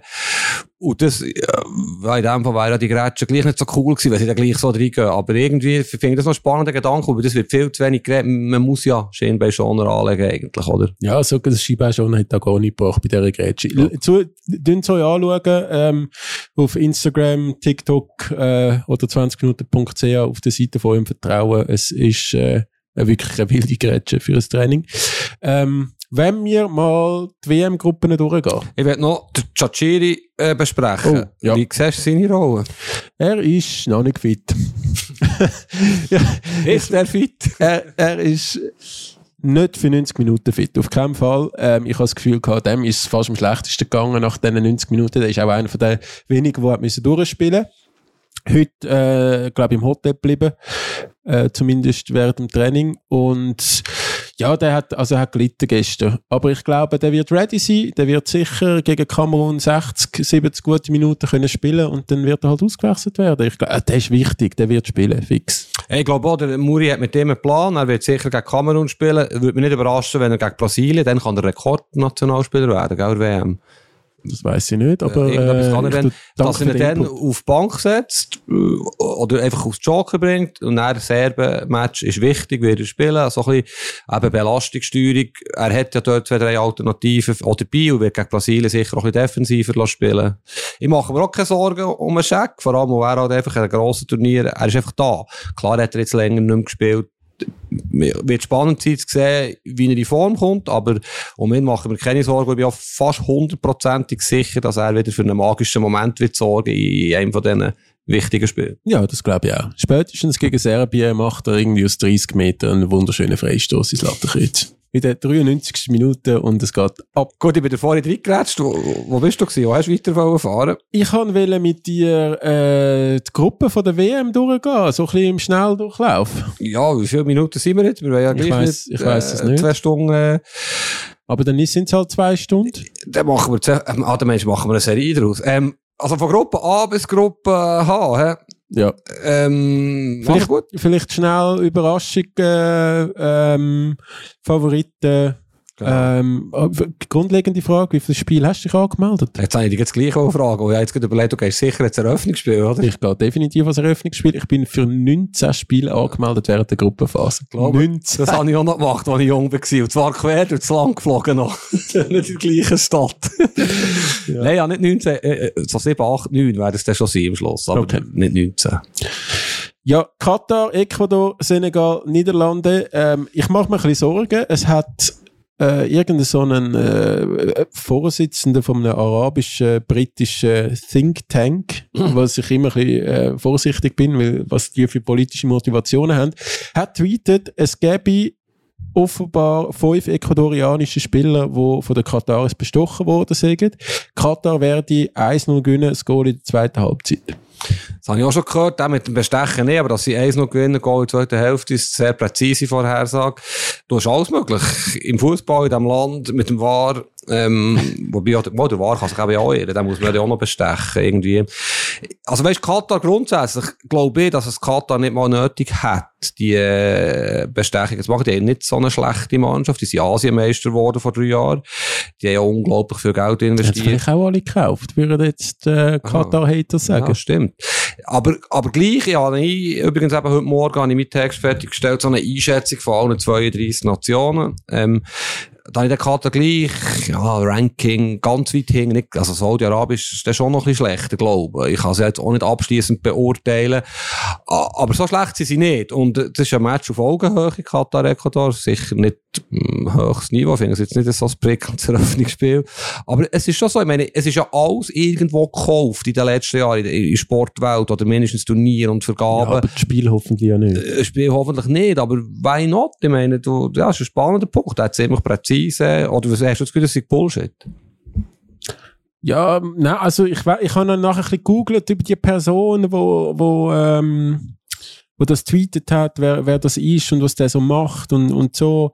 Ähm, ist sicher nicht der grösste Katari-Freund, ähm, glaub, aber ja, ich bin gespannt. Ich traue ich, äh, so schlimm wie es tönt, ich traue so Sachen sogar noch zu, dass sowohl die ecuadorianischen Spieler das Geld nehmen, da irgendwie 7,5 Millionen ist da gestanden. Ich weiß nicht, ob alle Spieler zusammen oder je ein Spieler. Ähm, ja, wir werden es sehen. Also wenn jetzt Kat- Katar irgendwie sehr offensichtlich gönnt, dann wird das ein absoluter riesen Mega-Shitstorm geben am Sonntag. Und so wie sich Kataris ja s- wirklich unglaublich unglücklich verhalten in den letzten Wochen, äh, ist das dann ja noch zuzutrauen, dass es so eine offensichtliche Schiebung könnte sein, äh, dass die ganze Fußballwelt komplett äh, aus der Fuge geraten. Aber äh, es bleibt spannend. Ich bin im Stadion, du in dem Fall nicht. Äh, ich glaube aber trotzdem, egal was am Eröffnungsspiel passiert, äh, Niederlande wird ganz klar Erster, Senegal Zweiter. Ist übrigens ein bisschen mein Keimfavorit gewesen, bis der Sadio Mané verletzt abgemeldet worden ist. Ja, genau sagen. Ich finde Senegal eigentlich mindestens so stark wie Holland. Senegal ist wirklich richtig gut. Aber ja, der Mané heute Freitagmorgen oder gestern Abend, bitterer Ausfall natürlich. Die Holländer haben es hat ganz, ganz viele Nationen, damit ich es jetzt nicht bei jedem Team muss sagen, ist noch auffällig, haben Probleme, finde ich, auf den Aussenverteidigerpositionen. Auch Brasilianer, die ja da immer die allerbesten hatten, über Deutschland, über äh, Argentinien, Frankreich, Holland. Aussenverteidiger und Torjäger haben ganz Nationen einfach nicht. Äh, Ist relativ obvious, natürlich, aber gleich, die Holländer haben dort auch ein Problem. Sonst haben sie echt eine coole Mannschaft, aufregend, einen guten Mix. Van Dijk ist irgendwie nicht mehr der beste Verteidiger der Welt seit seiner Verletzung. Ich sehe sie nicht ganz so stark und darum könnte es sein, dass Senegal die Gruppe gewinnt. Aber ich sage auch, die zwei kommen weiter. Gut, Gruppe B, England, Iran, USA, Wales. Wem hilfst du in dieser Gruppe? Wenn mich hilft. Ja. Ja, also England Helfen. wird, äh, England wird Erste, USA Zweite, ist für mich relativ klare Sache. Ähm, Wales, Wales, nur aus Fußballfansicht, nicht, dass mir, da- mir das nachher wiederum durch, Wales triggert mich ein bisschen. Was macht Wales die ganze Zeit an diesen Turnieren? Kann nicht irgendetwas, ich weiß auch nicht, Norwegen oder so. Was, ich finde Wales wirklich unsexy. Ich finde, der Bale hat, obwohl man ihm, glaube ich, ein bisschen Unrecht tut, äh, wirklich nicht die best, beste Figur gemacht in den letzten Jahren. Ähm, ich bin kein Wales-Fan. Um das kurz zusammenzufassen, England ist für mich ähm, auch ein Turnierfavorit, unglaublich starkes Kader, aber es kann auch sein, dass es so ist wie immer an der WM, wir rechnen mit England, aber sie bringen die ganze Qualität nicht als Team auf den Platz. Und USA ist für mich äh, immer äh, in der Verlosung für zum Weiterkommen und ein bisschen für Überraschung sorgen. Ja, ich glaube auch, die USA kommt weiter, England kommt weiter. Bei den Engländern finde ich zwei Sachen interessant. Ähm, es gibt wirklich ganz viele Leute, die sagen, es sei die beste Mannschaft seit Jahrzehnten. Besser als die dann Beckham, wo ja wirklich eine riesen Mannschaft war, außer der Goalie. Außer der Crouch vorne auch. Nein, da, hat- Rooney Owen in dieser Mannschaft vorher gespielt. Beckham, Gerrard, Lampert, Scholes, Ferdinand, Terry. Siehst, ich hasse noch Cole, ne Neville, Neville. Goalie war einfach eine Flasche gewesen. Irgendein James, was auch immer. Äh, ganz schlechter Goalie, aber sie haben eine super Mannschaft gehabt. Die Engländer jetzt haben ja das Material vom, vom Gröbsten. Also, viele Aussenverteidiger, der James von Chelsea ist jetzt verletzt. Haben wir auch letztes Mal diskutiert. Chilwell ist auch verletzt. Genau, Beide haben sie ein. Probleme. Aber sie haben wirklich super auch coole junge Generation. Bellingham muss ja niemandem erklären, dass das einer der besten Spieler der Welt wird, wenn es nicht schon ist. Und gleich, und, und sie jetzt schlecht gespielt das Jahr. Aber vergiss nicht, die waren letztes Jahr im WM-Final. Vor vier Jahren waren sie im in der WM. Gegen Kroaten raus. Und gleich ist der Southgate, der Trainer, extrem in Kritik. Ich, glaube, es längt nicht für ganz führen, wo sie wieder keinen guten Goalie haben, wo sie ein zu viel Ausfall haben. Aber es ist schwierig zum Einschätzen, das wollte ich eigentlich sagen. Ich glaube einfach, wenn die Gruppe Sieger werden, dann, äh, dann kann es ja irgendwie dann gegen Senegal oder, oder Ecuador oder Katar gehen. Ähm, Oder Holland. Ja, oder Holland. Ähm, ich, ich glaube, das, es ist dann auch immer noch das Turnierglück, das Bekannte. Genau. Gruppe C. Argentinien, Saudi-Arabien, Mexiko, Polen. Ja, ist, für mich ist der Fall klar. Argentinien erst, Mexiko zweit. Polen ist, ist nix. Polen hat der Lewandowski sonst wirklich nicht viel. Die sind besser gewesen vor ein paar Jahren. Und Mexiko ist ja in den letzten sieben Weltmeisterschaften sind zwei Nationen immer in Achtelfinale gekommen. Jetzt muss ich dich nicht mehr fragen, jetzt weisst du, dass Mexiko eine davon ist. Brasilien ist übrigens die andere. Und Mexiko ist siebenmal nacheinander im Achtelfinale raus. Und das wird auch das mal so sein, wo sie wahrscheinlich auf Frankreich werden kommen. Aber Mexiko ist, ist sehr stabil, ist gut, äh, ist erfahrener als Polen, besser. Und Argentinien hat eine richtig gute Mannschaft. Das sage ich ungern, aber ich finde, es passt irgendwie. Messi hat gefühlt, mindestens gefühlt, ist ja so Wort, das wir viel brauchen, ich weiss, weniger Druck auf seine Schultern, denke ich, als vor vier Jahren oder vor acht Jahren. Er wirkt noch ein bisschen relaxter. Ähm, sehr coole Mischung. Äh, Argentinien traue ich sehr viel zu. Zumal äh, südamerikanische Mannschaft noch nie in Europa ist Weltmeister geworden. Diesmal findet die WM nicht in Europa statt. Sie sind für mich nach Brasilien fast der heißeste Titelkandidat. Bist, bist, äh, aus Saudi-Arabien ist, ist, ist, ja, Fallobst, darf man das sagen? Ist ein Exot. Ja, also die sind ja immer bekannt gewesen für die ganz wilden Torspektakel. Ähm, ich habe jetzt da auch, ich glaube unter der Woche kann das sein, hat Emirat gegen Argentinien gespielt. Ähm, ist ja auch mehr so das Torschützenfest gewesen. Ähm, ich bin aber grundsätzlich bei dir. Argentinien ist ein starkes Team. Ich habe nicht das Gefühl, dass es für den Titel langt. Aber äh, ich bin gespannt. Ich bin gespannt. Meistens hat äh, in, in Argentinien hat's ja ein bisschen dann am Zwischenmenschlichen gescheitert innerhalb vom Kader. Ähm, da sehe ich jetzt aktuell zu wenig drin, äh, was dort auch so, aber man würde es ja hören, wenn es irgendwie Ghetto wäre. Ähm, Mexiko, vielleicht noch ein Fun Fact. Mexiko ist das Team, wo glaub so viel WM-Spiel äh, wie kein anderes gehabt hat und nie im Finale war. Glaube ich sofort. ähm, und Mexiko, finde ich, macht auch immer Spaß an der WM. Das letzte Mal haben sie die Deutschen so ein bisschen geärgert äh, oder die rausgehauen. Und auf wer ich mich mega freue, wo ich gesehen habe, dass der immer noch im Kader ist, ist der Guillermo Ochoa. Das ist der Goalie. Der Goalie von Mexiko, der gefühlt nur an Weltmeisterschaften spielt und jedes Mal ein riesen Turnier macht. Dort die Mexikaner hext. Jetzt ist er in, in äh, mexikanischer Liga zurück. Lange ist er bei Asak, Asak schon gewesen, äh, in der französischen Liga. Ähm, ja, die, die sich äh, an ihn können erinnern von der letzten Turnier, äh, ich bin, ich, ich freue mich wirklich auf den. Ich bin jetzt nicht ganz sicher, ob er Nummer 1 ist, aber wir werden es sehen. Ähm, Ja, ja, ich glaube, also die, die letzten Spiele hat er ist schon- ja, haben. Also, ja, Wenn möglich, ist eigentlich am meisten gönnen von diesen Superstars, äh, die noch keinen WM-Titel haben, Messi, Ronaldo, Neymar. ja, Ronaldo natürlich. Kommen wir nachher noch dazu. Ja. Ähm, Gruppe D. Frankreich, Australien, Dänemark, Tunesien. Ähm, Frankreich könnte sein, dass die sich wieder ein bisschen selber zerfleischen. Das hat irgendwie ein bisschen Potenzial. Dänemark ist für mich äh, dort sicher weiter, wahrscheinlich mit Frankreich, aber Tunesien und Australien darf man nicht unterschätzen. Ich finde, das ist eine recht spannende Gruppe im Fall. Oh, endlich sind wir mal nicht gleicher Meinung. Ich finde, das ist eine sehr langweilige Gruppe. Die Australier sind wirklich nicht mehr gut. Die, die kämpfen und rennen, aber es ist kein einziger Spieler, der eine hohe Qualität hat. Tunesier genau das Gleiche. Die sind hart, aber harmlos. Ähm, wirklich finde ich ganz schlecht beide. Denen habe ich, habe ich so ein das Gefühl, es ist, es ist ja das beste skandinavische Fußballteam. Und stell dir mal vor, der Haaland, Skandinavier ist, wäre dann. Die wären WM-Favorit. Ja, aber das ist jetzt wie wenn du sagen, der, der, der Embolo ist ein Deutscher, stell dir vor. Weil es neben dran sind. Jetzt, jetzt, jetzt ist der Embolo auf Stufe vom, vom, vom Haaland. Also Norweger? Hast du gemeint, der Tachiri? Nein, nein, okay. Dänen sind gut, das habe ich auch sagen. Es ja. fehlt einfach ein Torjäger, das, was ich vorhin gesagt habe. Und, und die Franzosen ist, wie du sagst, 2010 haben sie ja Krieg in der Mannschaft gehabt, sorry für das Wort. Ähm, der platzierte Ausdruck, aber unglaubliche Lampen, wie sie aufeinander los sind mit dem Trainer. Das kann sehr, sehr viele Spieler wie der Dembele oder der Mbappe, die sehr egoistisch sind. Pogba und Kante fehlen im Mittelfeld und gleich sehen so unglaubliches Potenzial. Ah, da ist, bei denen ist alles möglich. Ja, aber auf die andere Seite, man sagt immer, die Französisch, äh, die, die hätten, könnten vier ähm, Nationalteams aufbieten. Dass jetzt der von Frankfurt noch nominiert worden ist und der Thüram von Gladbach, sind jetzt das wirklich die Besten, was es noch gibt? Also Colomwani von Frankfurt finde ich ein Riesenstürmer. Ja, aber also kein Kuku. Also ein Kuku, vielleicht einer der besten Spieler von der Bundesliga ja. aktuell. Ja, und Kuku, natürlich, ja. Der, der ist auch verletzt. Nicht mhm. nur Pogba und, und Kante. Also ich finde, ich finde auch dort, die haben glaube auch ähm, Hochrisiko auf der Außenverteidigerpositionen. Mhm, äh, also genau. ich, ich, klar, Mbappe schicken und rennen, aber äh, ja. Aber schnell zum Kolomuani, Tobi. Also der oder Tyram wären ja bei Ländern wie Kroatien, Dänemark, Spanien, wo wir hoch einstufen, der beste Stürmer. Also und bei Frankreich sind sie Stürmer Nummer 8 und 9. Ich, also gut. Wir müssen nicht immer alles gleich sehen. Nein, nein, nein. Aber für dich ist der Fall klar. Ja.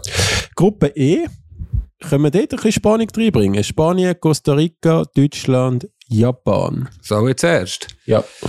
Äh, Hau einer raus. Ich finde leider, die Deutschen sind besser, als viele das Gefühl haben. Ich bin nicht der allergrößte Deutschland-Sympathisant im Fußball, aber ich finde, sie, sie haben wirklich keine schlechte Mannschaft. Ähm, der Ball im Block ist stark, Musiala könnte einer von den Entdeckungen werden. Entdeckung im Sinn von der nächsten Schritt zum Weltklassenspieler machen oder der letzte Schritt.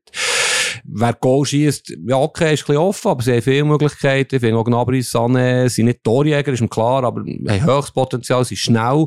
Und es wird ja eine WM, das ist vielleicht noch spannend, wo die Form wahrscheinlich klasse schlägt. Also im Sinn von, die Spieler, die jetzt in Form sind, sie geht so schnell so eine kurze Vorbereitungszeit, die, die werden auch WM in Form sein. Du kannst jetzt nicht vier Wochen vorbereiten, wie normalerweise das sind ein paar Spieler sehr gute Form bei den Deutschen. Kimmich Goretzka verhält im Mittelfeld, Aussenverteidiger haben sie auch keine guten, klar. Für mich klare Favorit in dieser Gruppe. Wobei, der erste Match, ähm, zwei am Nachmittag deutsche Zeit, also das heisst, um vier hier gegen Japan wird sehr hart. Ja, auch wenn es gekühlt ist, was auch immer. Die Japaner sind sehr fleissig, äh, sehr unangenehm. Das könnte noch, könnte noch so ein Stolpersteinfaktor sein, für ins Turnier reinzukommen. Ich finde die Japaner gut, sehr ein Pech mit dieser Gruppe. Ähm, Spanien, Deutschland. Wo, und bei den Spaniern, ja, muss ich ein bisschen aufpassen, wie ich es formuliere, die finde ich so ultra langweilig. Also ich würde lieber ein Boccia-Spiel schauen, als ein Länderspiel von den Spaniern. Die passen sich einfach 2000 Mal hin und her und keine Dynamik und nichts. Also, ich hoffe wirklich, dass das nicht belohnt wird, das Kurzpass-Trommelzeug. Ich bin ja in Zaragoza gewesen, äh, du ja, Sp äh, Spanien, Schweiz, ist so schrecklich gewesen. Nein, ich, bin, ich bin nicht gewesen. Ich bin an einer Hochzeit gewesen. Ja, wir dort zusammen zu Nacht gegessen. Ist das nicht Zaragoza? Ist das nicht Lissabon gewesen? Das ist das, was du träumst, wenn du, wenn du, äh, wenn du mich so sehr vermisst. Dass genau, ja, wir sind zusammen zu gewesen. Gut. Aber sie spielen mühsamen Fußball und sie hatten ja ein Riesenteam mit all diesen Barcelona-Jungstars, Gavi, Pedri, äh, Ansu Fati, aber auch keine Außenverteidiger. Ähm, ja, sie sind nicht ganz so gut wie schon die Spanier, oder? Hey, du das, es einfach bis jetzt relativ klar war, glaube ähm, ich glaube, einer von diesen beiden Europäern stolpert. ich glaube, Deutschland oder Spanien kommt nicht weiter. Aber gegen Japan, nicht gegen Costa Rica, oder? Ja, Costa Rica kenne ich jetzt zu wenig, aber ich hätte jetzt schon Japan, Mhm. Japan gesagt. Ähm, ich habe mir ja bei, bei Japan gibt's ja immer wieder so zwei, drei große Stars, die dann in Europa spielen. Habe mir zu wenig auseinandergesetzt, aber ich weiß einfach, in der Bundesliga spielen die ein paar, in, in England Mhm. spielen ein paar, also dort hat es ein paar, die gut shooten können. können. Mhm. Ähm, wie du sagst, fließig, äh, auch ein extremer Nationalstolz einmal an diesen WM, wo, wo sicher auch nochmal ähm, die uh, gut aufspielen lässt. Und irgendwie Deutschland ist es so ein bisschen eine Blackbox, finde ich. Die könnten wirklich in der Gruppenphase rausgehen, die könnten aber auch Weltmeister werden. Und Spanien aber genau das Gleiche. Nein, nein, nein. Also Spanien, gut, das Gute oder das Schlechte an einem Podcast ist ja, dass einmal alles kann Tore geholt werden, aber die Spanier sind- finde ich wirklich nicht gut. Aber ja. Ja. Du, wir werden es sehen. Ich glaube, ich will mich jetzt mal äh, auf Deutschland erster, Japan zweiter. Gruppe F. Belgien, Kanada, Marokko, Kroatien. Noch, noch, so, so, so, noch so bunt, findest du nicht? Ja, es ist auch, es ist auch von der, von der Landesflagge her, ist es noch irgendwie am, am Ich glaube, es wird die Gruppe sein, die am meisten Goal fallen. Ich, ich finde nein, Belgien... ist- nein, Costa Rica, also, Äh, äh, Costa Rica nein, nicht Costa Rica. Saudi-Arabien, Argentinien gibt es Ja, gut, das kann, 12 das kann sein, ja. An, an halt die spektakulärsten Spiele im Schnitt. Weißt du, so, ich finde, Belgier können gar nicht unspektakuläre Matches haben, wie Brasilien. Äh, Kroaten finde ich auch, haben zwar keinen guten Stürmer, aber sonst, die spielen auch, auch Fußball. Marokko ist okay. Marokko, ja, Hast du dich dann ein bisschen bei dem NZZ-Artikel mit Marokko und Kanada auseinandergesetzt? Ja, aber nicht, nicht unendlich viel Zeit gehabt. Aber ja, ich habe schon, also die Kanadier haben, haben eine coole Generation. Die haben ja vier Jahren die Heim-WM. Dann sind sie, glaube ich, schon noch ein bisschen stärker. Ähm, Der Davis kennen wir auch. äh, Von Bayern München, Alfonso Davis, ist noch ein bisschen verletzt oder angeschlagen. Der David ist ein super Stürmer von Lille, extrem schnell. Sie haben sonst zwei, drei 20, 21-Jährige, die, glaube ich, gut kommen, die schon jetzt recht gut sind. Aber sind wir ehrlich, die sind chancenlos gegen Belgien und Kroatien. Ähm, für mich ist, ist da der Fall klar, auch, eben, auch bei den Kroaten, es ist ein bisschen Running Gag im Text, es hat so viele Länder, die eigentlich ein, ein Haaland entfernt vom WM-Favorit sind. So ein bisschen, eben Kroaten, die haben wirklich immer gute Stürmer gehabt, und jetzt haben sie keinen mehr, wo, wo überdurchschnittlich ist international. Ich glaube, Kanada könnte so ein Team sein wie, ich weiß auch nicht, Senegal oder WM 2002. Sorry. Geht das so? So, wo, wo einfach, ja, die nicht K.O.-Phasen schnell vorbei, aber so ein bisschen, so ein bisschen äh, für Begeisterung sorgt bei den Fußballfans, weil man es nicht auf dem Radar gehabt hat. Belgien 1, Kanada 2, Kroaten raus. Tut mir mega leid für alle meine kroatischen Kollegen. Äh, Ich wünsche euch, dass es natürlich nicht so ist. Ich werde da ein paar böse WhatsApp bekommen, glaube aber ja, Aber die Belgier sind schon ein bisschen durch, oder? Sie sind nicht mal mehr Geheimfavorit. Geheimfavorit. Hey, für mich ist der De Bruyne ja ganz groß oben in der Verlosung für einen Weltfußballer. Ähm, also, der wird schon noch den einen oder anderen Lukaku können anschiessen, damit der sp spielt der Lukaku überhaupt? Du als Interfan müsstest du eigentlich Belgien. Ja, er hat sich super geschont bei Inter äh, für die WM, aber er ist natürlich auch nicht, ist so ein bisschen Jan Sommermässig, oder? Ja, Vlahovic ja, das lange. Der, der, der Bruyne schießt den zwei, dreimal an und dann lange es gegen Kroatien und Marokko. Gut, ich, ich sage Belgien, Kroatien trotzdem. Ja. Ja, ich, ich bin jetzt da ein bisschen aus Fansicht. Ich wollte ein bisschen Spannung haben und nicht nur, äh, nicht nur aus journalistischer Expertise-Sicht. Gruppe G. Brasilien erster, Schweiz zweiter. Begründung? Äh, die Schweiz wird gegen Kamerun ein glanzloses 1-0 machen, gegen Brasilien unentschieden und dann geht es im Serbien-Spiel um nichts mehr, weil die zweimal unentschieden spielen gegen Kamerun und Brasilien. Gut, da wird schon noch mal etwas gehen, aber ich, ich weiss, was du sagen. Irgendwie so. Ähm, ich, ich sag, ich sag auch, an Rangliste sage ich genau gleich, hängt aber schwer davon ab, wie sich der Flavic oder der Mitrovic äh, entwickeln in, in, in Gesundheitszustand. Sonst finde ich es schon auf Augenhöhe mit der Schweiz. Es ist ja es ist wirklich mit Abstand die beste Gruppe. Ja. Weißt du, auch Kameruner sind natürlich nicht, nicht so gut wie, wie vielleicht früher oder nicht so gut wie Senegal, zum Glück nicht für die Schweiz. Aber sehr gleich, äh, Schupamotting spielt jetzt super bei Bayern, sie haben Mittelfeld der Angissa von Napoli, einer der besten Mittelfeldspieler von Serie A. Goalie ist der Onana von Inter, sage ich nicht, wo er bei Inter spielt, ist wirklich auch sehr ein guter Goalie. aber sie sind nicht auf dem Niveau von Senegal, zum Glück. Aber sie sind gut. Also, es ist wirklich eine harte Gruppe. Und du hast nicht ein Saudi-Arabien drin, wo du einfach mal vielleicht mit, nicht mit halber Kraft, aber wo du einfach gewinnst 2-0 und gut ist. Es wird hart, es wird auch für Brasilianer hart. Also, ich glaube schon, dass sie erst werden. Aber es ist eine unglückliche Auslosung für alle vier Mannschaften. Letzte Gruppe Portugal, Ghana, Uruguay, Südkorea finde ich auch eine spannende Gruppe im Fall. Ich finde, die finde die zweitbeste Gruppe, ja. Ich finde ja sehr hart. Ähm, Portugiesen muss ich nicht wieder erwähnen, dass sie eine Weltauswahl haben. Da finde ich am spannendsten, was du ja jetzt aus England äh, kennen, noch zum Ronaldo etwas willst können sagen. Ronaldo, den ich ja super finde, immer super gefunden habe, jetzt enttäuscht bin, aber ich lade näher die Bühne zum Ronaldo. Ähm, aber Portugal ist super, Uruguay ist sehr gut. Die sind immer sehr gut, für das sie irgendwie 3,5 Millionen Einwohner haben. Sie haben nicht nur den Cavani oder Suarez, die ein bisschen alt sind, ich glaube, beide 35. Ähm, da übrigens, Fun Fact, habe ich in einem Interview mit dem Cavani gelesen, die zwei sind drei Wochen auseinander geboren. In der gleichen Stadt mit 100.000 Einwohnern, also kleiner als Bern und äh, kennen sich seit sie, also die Eltern kennen sich seit beide Baby sind, also das ist ein unglaublicher Zufall, sie jetzt mit 35 immer noch in Nats, der Nunez haben sie, der bei Liverpool ja, ja ist, sie ist sonst äh, solid, stabil Mannschaft. Hä? Valverde? Valverde? Ja, aber sie haben super Mittelfeld mit Valverde, mit anderen Spielern. Sie ist stark. Ich glaube, die zwei kommen dann schon weit. Südkorea, der Sohn von Tottenham ist ja verletzt, hat aber noch nicht abgesagt, ist eine Gesichtsoperation gewesen. Ich weiß nicht genau, wie gut das ist. Sie sind ein, ein besseres Japan, hätte ich gedacht, bis zu dieser Gesichtsoperation. Aber sie sind eigentlich auch sehr solid.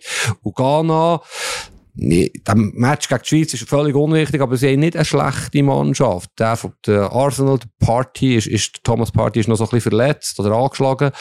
Aber sie ist sehr robust, sehr physisch. Die Temperatur kommt ihnen entgegen. Ich finde das auch sehr eine harte Gruppe. Ich glaube, Ghana hat keine Chance. Wirklich keine. Ich glaube, die gehen mit null Punkten heim. Und nachher finde ich, es wird sehr spannend. Finde ich es wirklich sehr spannend. Äh, ich traue allen alles zu äh, Portugal eigentlich ein Mitfavorit auf den Titel, weil abgesehen von Cristiano Ronaldo, die in der Breite, ich glaube, das beste Portugal äh, vielleicht aller Zeiten haben, das haben wir auch schon darüber diskutiert. Das Cristiano Ronaldo-Interview, wir sind, glaube ich, schon lang, ähm, wir können den ganzen Podcast mit dem fühlen, weil es ist so ein Wahnsinn. Ich, also, ultra, ich finde es geil. Aber erzähl schnell ein bisschen, ich weiß gar nicht jeder. Ähm, der hat ja schon lange ein Interview angekündigt, wo er mal richtig auspacken will. Und jetzt hat er mit dem Piers Morgan, wo übrigens, glaube alles andere als ein Granit Xhaka-Fan ist. Ähm, aber, aber Arsenal? Ja, ähm, hat er ein großes Interview gemacht, insgesamt 90 Minuten. Und bevor überhaupt das Interview, der erste Teil ausgestrahlt worden ist, hat Manchester United schon brennt. Also, Trainer ist inkompetent, Besitzer sind inkompetent, ähm, die Infrastruktur vom Club hat überhaupt nicht äh, Fortschritt gemacht, seit er dort mal zu Real gegangen ist, vor, vor x Jahren. Äh, Real zu verlassen, der grösste Fehler gewesen, äh, in seiner Karriere. Äh, der Wayne Rooney sagt hässlich. Also ich tue es jetzt einfach so kurz salopp zusammenfassen. Ähm, wirklich absoluter Rundumschlag, so die ganzen jungen Mitspieler so ein bisschen Sancho, ähm, die, die, die haben nicht irgendwie das Professionalitätsniveau, wo er sich wünscht. Ein unfassbarer Rundumschlag vom vielleicht besten Fußballer aller Zeiten. Ähm, der wird nie mehr für Manchester United spielen. Also das kann er jetzt schon sagen. Und wie findest du, dass er das gemacht hat? Ähm, hey, ich glaube, es gibt sogar vom Alex Ferguson, seinem Ziehvater, äh, ein, ein Quote nie, äh, oder es darf nie ein Spieler größer werden als der Club. Ähm, das haben immer wieder mal auch Verantwortliche genommen. Aber ich glaube, die letzten Monate haben gezeigt, Cristiano Ronaldo ist einfach größer als Manchester United. Und äh, ich finde, ich finde, ich finde, er ist auch einfach nicht respektvoll behandelt worden. Klar, es ist jetzt unprofessionell, der Rundumschlag. Und der Bruno Fernandes hat mir ja kaum heu gesagt, in Manchester Aber das United. Ja Scheins, ich habe das Video ja gesehen, das sind ja Scheins, also eine sehr kühle Begrüßung gewesen. Aber Scheins irgendwie hat der Ronaldo der Fernandes gefragt, bist du mit dem Boot gekommen, und spät gekommen, wie der mir jetzt erzählt. Also es kann okay. ja nicht sein, dass die einander so begrüßen. Ja, ich weiß es nicht. Ich, ich, ich bin, also es ist, es ist wirklich, ich habe selten selten hat, glaube ich, ein Interview so hohe Wellen geschlagen wie das, bevor es überhaupt ausgestrahlt worden ist. Ähm, Manchester United hat ein riesen Problem, PR-mäßig auch. Ich, ich glaube, die haben sich noch gar nicht dazu geäußert. Die haben jetzt mal irgendwie interne Verfahren äh, gestartet. Es ist, äh, es ist crazy. Es ist wirklich crazy. Ähm, ich weiß nicht, was, wo er ran will damit. Ähm, aber ja, es ist, was halt, du bist, du bist in dem Fall enttäuscht, hast du vorher gesagt. Ja, also, zuerst mal ist ja klar, er will weg, oder? Ähm, einfach keine Sekunde mehr spielen für Manchester United. Es würde mich nicht mal schwer überraschen, wenn er irgendwie, er hat ja ein Angebot aus Saudi-Arabien, glaube ich, also, weiß gar nicht von wo, Vereinigte Arabische Emirate, 150 Millionen in zwei Jahren, oder in die USA. Ja, sein Lohn muss man sich auch können leisten. Das ist die eine Diskussion, die spannend ist. Die andere ist, ich bin wirklich ein grosser Cristiano Ronaldo-Versteher. Ich bin immer für Ronaldo und ja, für Zeichen gegen Messi, wenn es um die Diskussionen geht, die ja sehr spannend sind im Kollegenkreis. Und ich habe immer das Gefühl gehabt, der Ronaldo ist einer, den du gerne hast als Mitspieler. Einer, weißt, wo, wo, wo sich für das Team einsetzt, wo, wo nicht schlecht ist. Er ist kein Arsch, um es deutlich zu sagen. Und das hat mich jetzt schon ein bisschen enttäuscht. Also dermassen unter Gürtel, was er über Ralf Rangnick sagt, eben, du hast ja ein paar Sachen erwähnt, es ist völlig stillos und unnötig und das enttäuscht mich von ihm. Ich hätte, ich hätte ihm das wie nicht zutraut. Was bezweckt er, was hat er davon? All, die sich ein bisschen auskennen oder die denken, da spinnt er eigentlich. Das hat mich wirklich sehr enttäuscht. Vor allem hat er ja offenbar den Piers Morgan angefragt für das Interview und nicht umgekehrt. Ja, und ich, ich weiß auch nicht genau, oder er merkt ja auch, dass er nicht mehr 28 ist. Wobei er hat noch letztes Jahr, glaube ich, 25 Goal geschossen. Aber Du, das wird ja spannend sein in WM, wo Ronaldo ist nur dann nützlich für das, für das Portugal, wenn er was macht, wenn er Goal schießt. Und, äh, das ist nicht die einfachste Gruppe, wie wir vorhin diskutiert haben. Auf der anderen Seite ist es der CR7 und ich, ich bin sicher, dass er eine gute WM wird spielen. Aber es, es wird jetzt, durch das, dass er die Baustelle aufgetan, wird es natürlich umso schwieriger für ihn jetzt, ähm, ja, Ruhe zu bewahren. Ja, ich weiß auch nicht, wie ruhig das jetzt sein Umfeld ist, oder? Die müssen sich jetzt einen neuen Club suchen ähm, haben vielleicht auch, ich weiß auch nicht, noch rechtliche Probleme, ähm, weil das natürlich, also ich meine, äh, das, das wird schon ähm, Konsequenzen haben. Ich glaube im Fall ganz ehrlich, das hat auch letztes Jahr jemand zusammengefasst, jetzt in den letzten Tagen. Das Latan Ibrahimovic ist zu Manchester United, hat gesagt, ähm, du hast das Gefühl, es sei der grösste Club der Welt und nachher kommst du da und triffst nur small-minded people. Ich weiß nicht, wie man das am besten übersetzt auf, also so, ähm, Alexis Sanchez äh, gibt es ein Quote, wo er erzählt, er sei zu Manchester United gewechselt, hat nach wenigen Stunden seinen Berater angerufen, er will wieder weg. Sei so schlimm. Aber da ist mehr um den Staat um den Regen gegangen, oder? Das weiß ich gar nicht. Okay. Ähm, ich glaube, es ist schon um den Club und die Infrastruktur und alles. Ähm, Jose Mourinho sagt immer wieder, das grösste Wunder, das er in seiner Karriere angebracht hat, sei mit dem Manchester United Zweiter werden und die Euroleague gewinnen. Ähm, ich glaube, der Cristiano Ronaldo hat sich jetzt wirklich verpflichtet gefühlt, mal aufzudecken, dass, dass dort bei Manchester United einfach äh, so viel Geld rum ist, dass man irgendwie immer oben mitspielt, aber dass extrem viel im Argen liegt. Ja gut, seit der Ferguson weg ist, äh, wenn ist der Ibrahimovic? Es ist ja schon ein Bruch gewesen, wo der Ferguson weg ist. Seither sind sie schon im ganzen der Club, wo ja in meinem Freundeskreis wirklich erstaunlich viele Manchester United Fans, eben aus dieser Epoche, Giggs Beckham, ist ja auch keine Diskussion, dass das ein super Club ist gewesen, einer der grössten Clubs der Welt immer noch ist. Für mich viel grösser als Manchester City. Die können auch so viele Milliarden investieren. United wird grösser bleiben. Aber der Ronaldo hat ja zum Beispiel auch gesagt, da sind wir sehr im Thema natürlich, es sieht immer noch alles genau gleich aus. Das Fitnesscenter, was auch immer, die, die, die, Duschen und so, das kann irgendwie, da frage ich mich auch, das, was du vorhin angesprochen hast, irgendetwas muss dran sein, oder? Wenn sie wirklich stehen sind, 2010, was ich sehr krass finde, wenn es stimmt, dann, stimmt etwas nicht in dem Club, der so gross ist. Und er hat sicher irgendwo einen Punkt, aber die Art und und vor allem, da bin ich ganz ehrlich, was gibt ihm zurecht? Er spielt einfach einen Kacksaison, er hat irgendwie... Er hat ja keine Chance gehabt, um etwas anderes zu beweisen. Also, weißt du, wenn er dann in der Startelf steht, steht er mit fünf anderen Blinden, die mal eine Chance bekommen bei Manchester United der Startelf. So ich, ich hoffe, meine gesagt. Kollegen in Bern hören den Podcast. Und es ist tatsächlich so, dass ich den Ronaldo kritisiere und jemand mir widerspricht. Das ist jetzt, jetzt 20 Jahre anders gewesen, aber ja. Ja, ich glaube, wir müssen Schluss machen. Ähm, äh, Cristiano okay. Ronaldo wird uns sicher weiter beschäftigen. Wir werden aber schon bald wieder zurück sein. Jetzt während der WM haben wir eigentlich vor, die Kadenz von Podcasts ein bisschen zu erhöhen. Vielleicht auch nicht immer so lang wie jetzt. Ja. Ähm, aber wir werden sicher rund um Schweiz, Kamerun spätestens wieder auf Spotify, Apple Podcast und so weiter verfügbar sein. Ähm, Febo, was machen wir jetzt noch als nächstes in Katar? Als nächstes schneiden wir wahrscheinlich schneidest du den Podcast zusammen und ich, ein Bier trinken. Ah, nein, Die das wird ominöse. Bar in deinem Das wird Hotel. schwierig. Macht's gut. Äh, Ich hoffe, bei euch kommt ein bisschen äh, WM-Fieber auf, beziehungsweise die WM lässt auch zu, dass ein bisschen Fußballfieber ähm, aufkommt und äh, wir hören uns sehr bald wieder. Tschüss zusammen, liebe Grüße aus Doha. Ade zusammen. Andere Liga, der Fußball-Podcast vor 20 Minuten.